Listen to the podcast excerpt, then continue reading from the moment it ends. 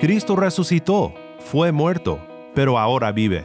El poder del diablo es el aguijón de la muerte eterna, pero recuerda, Cristo ha triunfado sobre la muerte.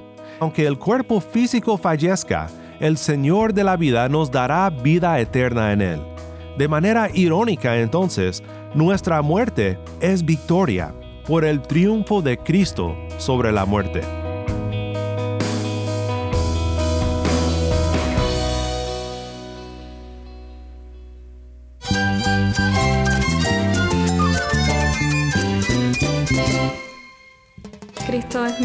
Cristo es el Rey del universo, es quien guía nuestras vidas. Él es grande y amoroso. Él es real. Solamente Jesucristo es nuestro Señor y Salvador. Es mía quien me fortalece. En Cristo Jesús hay esperanza, hay paz. Y nuestro Dios es un Dios de rescate. Estás escuchando a El Faro de Redención, Cristo desde toda la Biblia para toda Cuba y para todo el mundo.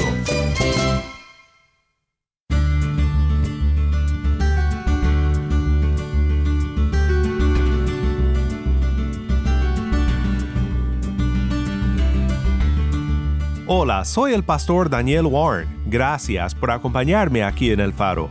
Estamos en una serie titulada Apocalipsis, la develación de Jesús.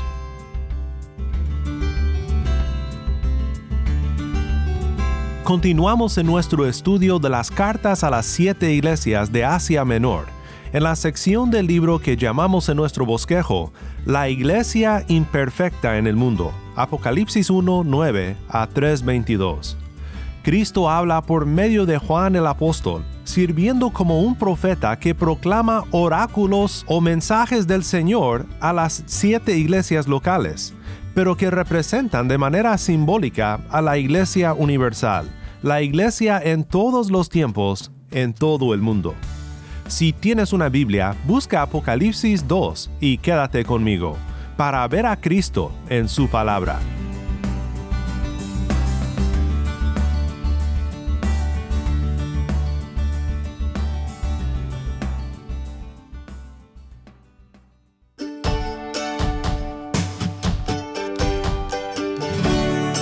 Debemos recordar que la iglesia tiene un llamado de no comprometerse con el mundo, de mantenerse fiel a nuestra doctrina y en nuestra práctica, y a perdurar bajo persecución sin importar cuánto nos cueste.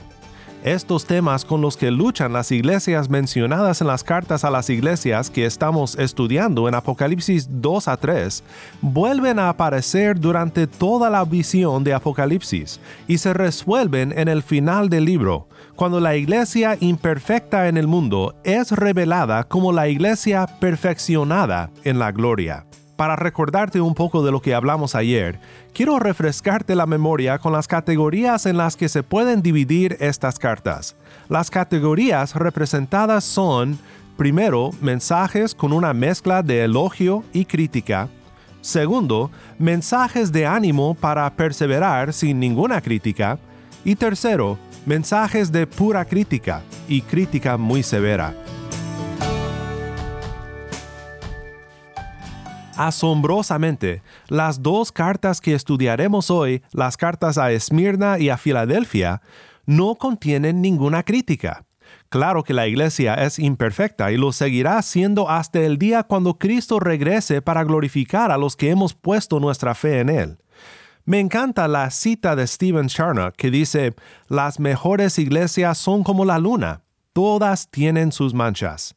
Los tiempos más puros tuvieron sus imperfecciones, un estado puro no se concede a este mundo, sino es reservado para otro mundo. El otro mundo al que Charnock se refiere es la futura, perfecta comunión entre Dios y los hombres en los nuevos cielos y la nueva tierra.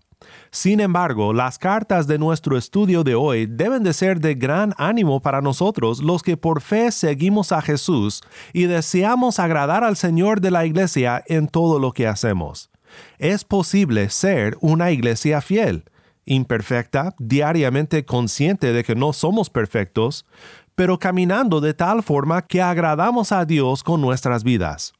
Además, el Señor de la Iglesia sabe lo que su Iglesia necesita oír, y mi impresión de estas cartas es que Esmirna y Filadelfia en particular carecían de ánimo y necesitaban una palabra de aliento de su Señor. A Esmirna Jesús dice, Sé fiel hasta la muerte, y yo te daré la corona de la vida. Apocalipsis 2.10. Y a Filadelfia, Vengo pronto, retén firme lo que tienes para que nadie tome tu corona. Apocalipsis 3:11. Una cosa más que mencionaré antes de ver las cartas de hoy es que seguramente has notado que Cristo instruye a Juan a que escriba al ángel de cada iglesia. Si recuerdas la visión de Cristo entre los candelabros, tenía siete estrellas en su mano. Las estrellas son los ángeles de las siete iglesias.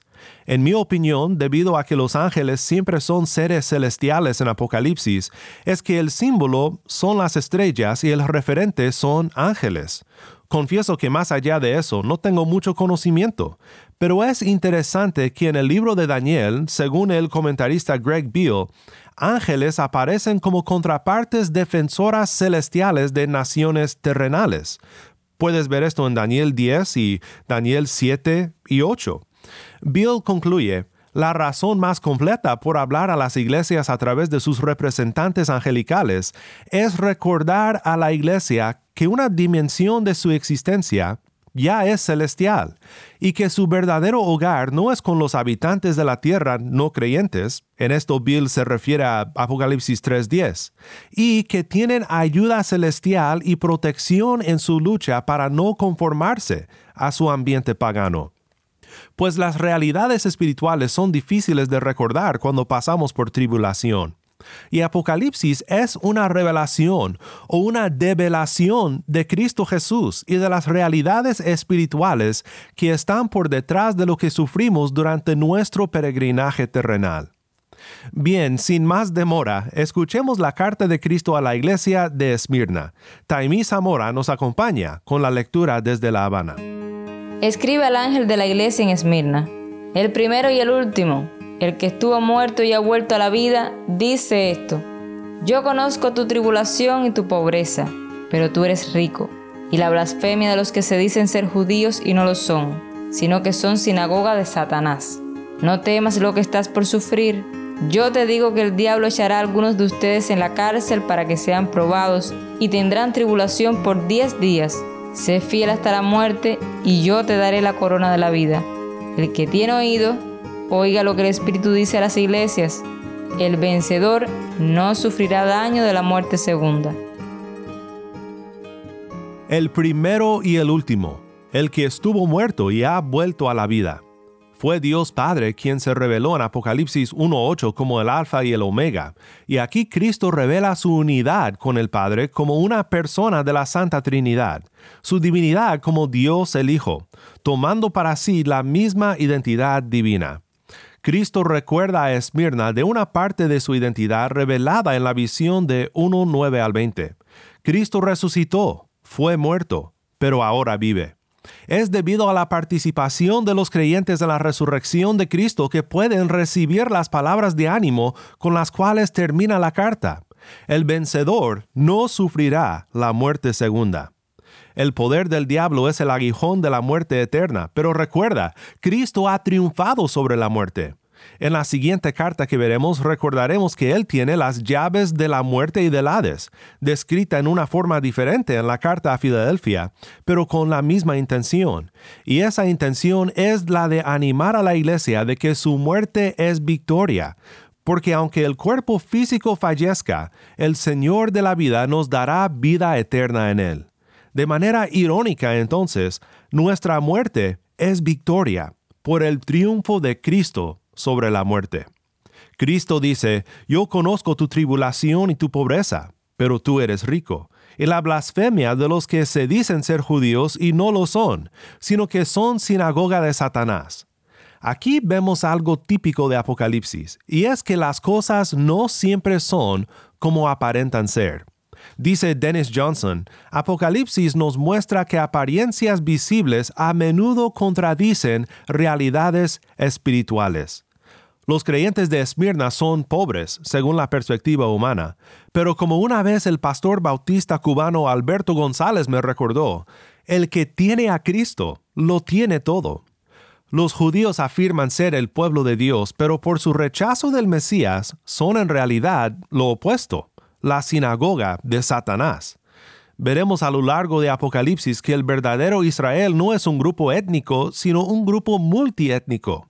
Ya en Apocalipsis 1, la identidad de la iglesia en conexión con el antiguo pueblo de Israel fue destacada con los temas del Éxodo, en la doxología con la que Juan abre su carta en la introducción. Tenemos nuevamente aquí una ilusión al libro de Daniel en lo que dice la carta a continuación. No temas lo que estás por sufrir. Yo te digo que el diablo echará a algunos de ustedes en la cárcel para que sean probados, y tendrán tribulación por diez días. Los jóvenes hebreos de Daniel 1 fueron probados por diez días cuando rehusaron comprometerse con el imperio y comer de la mesa del rey, una muestra de lealtad pactual al reino. Ya tenían un Dios y no pensaban mezclar sus alianzas. Esta misma postura es evidente en lo que sucedía en Esmirna. No tenemos todos los detalles específicos, pero tomando en cuenta la crítica de la iglesia en Tiatira, participar en una cultura que enreda lo civil con lo religioso era un reto, pero debían de estar firmes en su fidelidad a Dios. Y Esmirna brilla como un ejemplo de esta fidelidad. Aprendamos hoy también a mantener la misma postura en los dilemas éticos que se nos presentan como peregrinos en este mundo. Pensemos por unos momentos ahora en la situación similar que enfrentaba la iglesia de Filadelfia. Escribe al ángel de la iglesia en Filadelfia, el santo, el verdadero, el que tiene la llave de David, el que abre y nadie cierra, y cierra y nadie abre, dice esto. Yo conozco tus obras, por tanto he puesto delante de ti una puerta abierta que nadie puede cerrar. Aunque tienes poco poder, has guardado mi palabra y no has negado mi nombre. Por tanto, yo entregaré a aquellos de la sinagoga de Satanás que se dicen ser judíos y no lo son, sino que mienten. Yo haré que vengan y se postren a tus pies y sepan que yo te he amado. Porque has guardado la palabra de mi perseverancia, yo también te guardaré de la hora de la prueba, esa hora que está por venir sobre todo el mundo para poner a prueba a los que habitan sobre la tierra.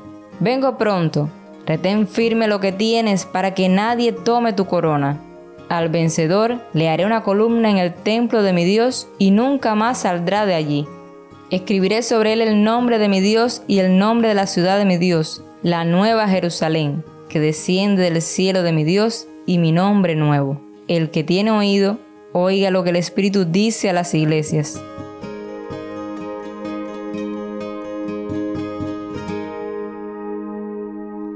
El santo, el verdadero, el que tiene la llave de David, el que abre y nadie cierra, y cierra y nadie abre. En Apocalipsis 1, Cristo fue nombrado el testigo fiel. Aquí el mismo tema aparece con una aparente conexión a su deidad, como el Santo de Israel. Recuerda, los atributos de Yahweh en el Antiguo Testamento son merecidos títulos de Cristo, cuya declaración de ser el yo soy fue grabada por Juan en su Evangelio, en Juan capítulo 8. Este título, el Santo de Israel, aparece 29 veces en el libro de Isaías, lo cual es de notarse porque en esta carta son varias las alusiones al libro de Isaías. En Isaías 22 leemos sobre un individuo llamado Eliakim. Comenzando en el versículo 20, leemos lo siguiente. Y sucederá en aquel día que llamaré a mi siervo Eliakim, hijo de Elías. Lo vestiré con tu túnica, con tu cinturón lo ceñiré. Tu autoridad pondré en su mano, y llegará a ser un padre para los habitantes de Jerusalén y para la casa de Judá. Entonces pondré la llave de la casa de David sobre su hombro. Cuando él abra, nadie cerrará. Cuando él cierre, nadie abrirá lo clavaré como clavija en un lugar seguro, y será un trono de gloria para la casa de su padre. El reino de Eliakim era tipológico del reino de Jesús. Comenta Bill, Cristo, como Eliakim, tendría poder absoluto sobre el trono davídico como rey. Mientras el control de Eliakim era mayormente político, el poder de Cristo sería mayormente espiritual y también universal a final de cuentas. Mientras Eliakim reinaría sobre Jerusalén, Judá y la casa de David, la soberanía de Cristo se extendería sobre todo pueblo. El punto de la llave de David es ponerle un tono soberano a la realidad de que Cristo tiene las llaves de la muerte y del Hades, como el Rey victorioso a quien pertenece el poder de la salvación y del juicio. Los versículos 9 a 10 dicen, Por tanto yo entregaré a aquellos de la sinagoga de Satanás que se dicen ser judíos y no lo son, sino que mienten. Yo haré que vengan y se postren a tus pies, y sepan que yo te he amado. Esta es otra alusión más a Isaías, en Isaías 43, 1 al 4, que dice, Mas ahora así dice el Señor tu Creador, oh Jacob, y el que te formó, oh Israel no temas, porque yo te he redimido, te he llamado por tu nombre, mío eres tú. Cuando pases por las aguas, yo estaré contigo, y si por los ríos, no te cubrirán. Cuando pases por el fuego, no te quemarás, ni la llama te abrazará. Porque yo soy el Señor tu Dios, el Santo de Israel, tu Salvador. He dado a Egipto por tu rescate, a Cus y a Seba en lugar tuyo ya eres precioso a mis ojos, digno de honra, y yo te amo. Entregaré a otros hombres en lugar tuyo, y a otros pueblos por tu vida. Leemos en el versículo 10, Porque has guardado la palabra de mi perseverancia, yo también te guardaré de la hora de la prueba. Esa hora que está por venir sobre todo el mundo para poner a prueba a los que habitan sobre la tierra. Sencillamente, no pienso que la iglesia sea arrebatada de esta tierra hasta el día final, cuando Cristo regrese en gloria. Pronto entraremos a la sección de profecías futuras, aunque no todas son futuras, las que aparecen del capítulo 4 hasta el final. Uno ha dicho, la iglesia, eclesia en griego, no es mencionada en Apocalipsis 6 al 19 como presente en la tierra. A mi parecer, y estaremos viendo esto con cuidado al entrar a las visiones que considero como varias perspectivas sobre la misma época, debido a la recapitulación empleada en Apocalipsis y la repetición de material en visiones paralelas, pues a mi parecer entonces Apocalipsis 3.10 promete protección espiritual, protección de la apostasía, durante las tribulaciones que aumentarán en ferocidad hasta el día final. La tribulación se refiere a los juicios de Dios derramados de manera incremental sobre los que habitan sobre la tierra, los inconversos. Pero la iglesia no está exenta de sufrir físicamente durante estos juicios. Sin embargo, no será vencida. La promesa de protección debe ser interpretada con el consuelo de la última promesa de Dios en toda la carta de Apocalipsis. Vengo pronto. También en 2 de Tesalonicenses capítulo 1, la venida de Cristo en gloria es el consuelo de nosotros los creyentes durante nuestras presentes tribulaciones. Cristo continúa y dice, retén firme lo que tienes para que nadie tome tu corona. Al vencedor le haré una columna en el templo de mi Dios, y nunca más saldrá de allí.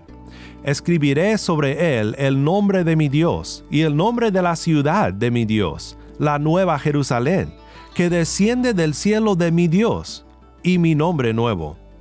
Tenemos una vista previa del final en esta promesa y gran consuelo para tanto la iglesia de Filadelfia como para nosotros la iglesia del Señor Jesucristo en nuestro día. Se ha observado que la ciudad de Filadelfia experimentaba a menudo terremotos, Así que la firmeza de lo que representa ser una columna inmovible en el templo de Dios, el templo no hecho por manos, el templo que es Cristo y su pueblo, sería de gran consuelo. También en nuestro día, cuando los reinos tambalean, cuando los desastres naturales revelan el gemido de la creación deseoso de su redención junto con el pueblo de Dios, es grato recordar esta promesa y responder al llamado de Hebreos 12, 25 al 29. Tengan cuidado de no rechazar a aquel que habla, porque si aquellos no escaparon cuando rechazaron al que les amonestó sobre la tierra, mucho menos escaparemos nosotros si nos apartamos de aquel que nos amonesta desde el cielo. Su voz hizo temblar entonces la tierra, pero ahora Él ha prometido, diciendo, Aún una vez más yo haré temblar no solo la tierra, sino también el cielo. Y esta expresión, aún una vez más, indica la remoción de las cosas movibles, como las cosas creadas, a fin de que permanezcan las cosas que son inconmovibles. Por lo cual, puesto que recibimos un reino que es inconmovible, demostremos gratitud, mediante la cual ofrezcamos a Dios un servicio aceptable con temor y reverencia, porque nuestro Dios es fuego consumidor.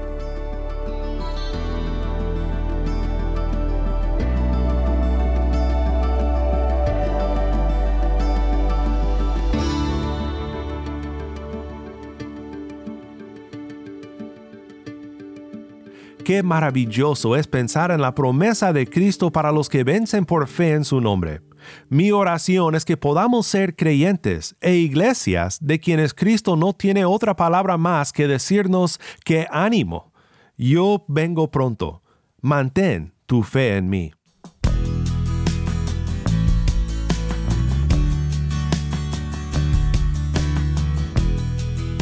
El Faro de Redención como programa radial fue ideado para Cuba, pero ha crecido a un nivel global y si estás en sintonía fuera de Cuba, te agradezco por pasar estos tiempos con nosotros estudiando temas que nos fortalecen en nuestro caminar cristiano. ¿Tienes una historia que contarnos sobre cómo el faro de redención está impactando tu vida? Mándanos un correo electrónico a ministerio arroba elfaroderedención.org. Nuevamente nuestro correo electrónico ministerio arroba elfaroderedención.org. O si te es más fácil, puedes enviarnos un mensaje de voz en WhatsApp. Nuestro número es 1786-373-4880. Nuevamente nuestro número de WhatsApp 1786-373-4880. Y no olvides que también nos puedes seguir en las redes sociales, en Facebook, Instagram y Twitter. Solo busca el faro de redención. Allí encontrarás más contenido durante la semana para animarte en tu fe y para mantenerte informado sobre el ministerio de El Faro. Para más información sobre este ministerio y sobre cómo tú puedes formar parte de nuestra misión, visita nuestra página web elfaroderedención.org.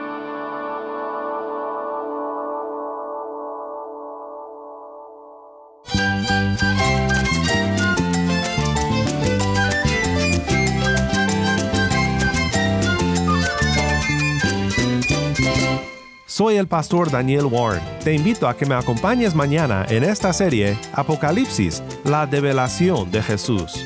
La luz de Cristo desde toda la Biblia, para toda Cuba y para todo el mundo, aquí en el faro de redención.